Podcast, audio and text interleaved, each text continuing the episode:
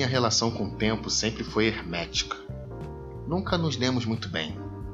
Aos 37, após perder muito tempo com quem não devia, eu resolvi fazer um acordo com ele. Senhor Tempo, vamos fazer assim. Eu não corro mais atrás de você e nem você me pressiona mais.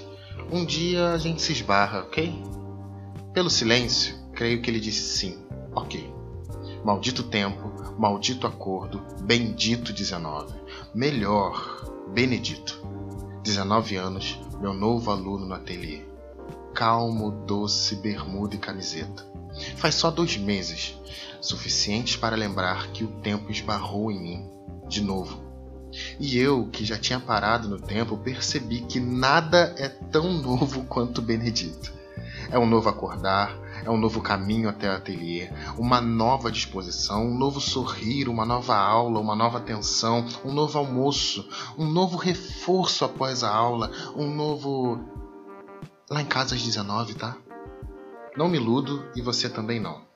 Tenho Clarice, 8 anos, resultado de uma ex-história que até então era tudo o que representava algo próximo de amor para mim.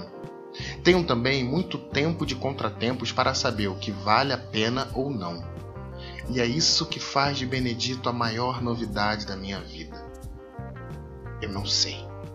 Eu não sei o que eu sinto, eu não sei quanto vale o risco, não sei se ele vem aqui em casa essa noite.